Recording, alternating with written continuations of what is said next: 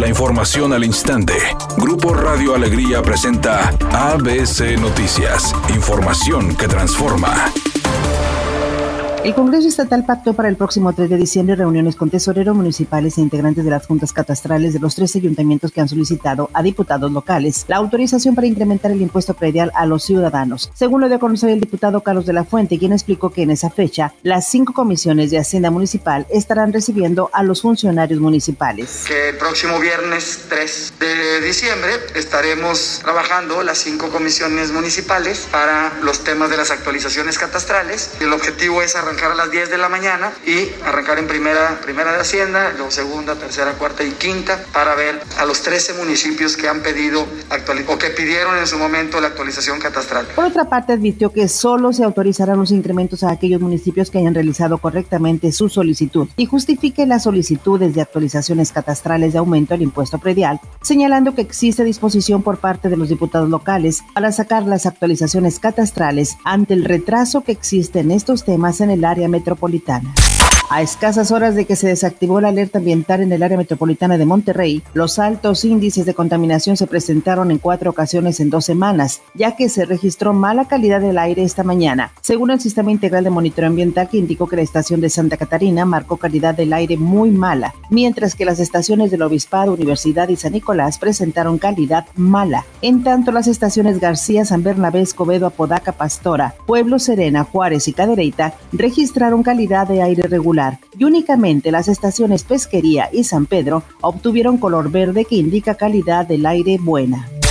La diputada federal del PRI por Nuevo León, María de Jesús Aguirre Maldonado, alzó la voz en la Cámara de Diputados para exigir al ISTE servicios de calidad y atención digna a los 316 mil derechohabientes que hay en el Estado. Exigió también un nuevo esquema de vacunación contra el coronavirus para los maestros. Tomando en cuenta que la Cancino no está reconocida su eficacia y su seguridad. No estamos hablando de una segunda dosis de Cancino, estamos hablando de un nuevo esquema de vacunación para para nuestros eh, maestros. Editorial ABC con Eduardo Garza. A los maestros ya los dejaron en el olvido con el tema de la vacunación anti-COVID. Fueron los primeros vacunados con la cancino de una sola dosis. Hasta ahí todo bien. Luego resultó que la cancino no está avalada por la Organización Mundial de la Salud, que Estados Unidos no la admite para poder ingresar a ese país. Y a los profes oficialmente no les dicen que sigue con ellos. Algunas voces aseguran que la cancino ya ni va a llegar a México y a los profes los tienen olvidados, al menos esa es mi opinión y nada más. El equipo de los Rayados del Monterrey, hoy en punto de las 9.05, arranca la liguilla contra los zorros del Atlas. No va a contar Monterrey, lamentablemente, con la participación de Estefan Medina y muy probablemente tampoco de César Montes. Dos bajas sensibles en la defensa del equipo de los Rayados del Monterrey, que busca sacar ventaja de local ante el equipo del Atlas. Manuel Turizo visitó Monterrey para promocionar su nueva propuesta musical.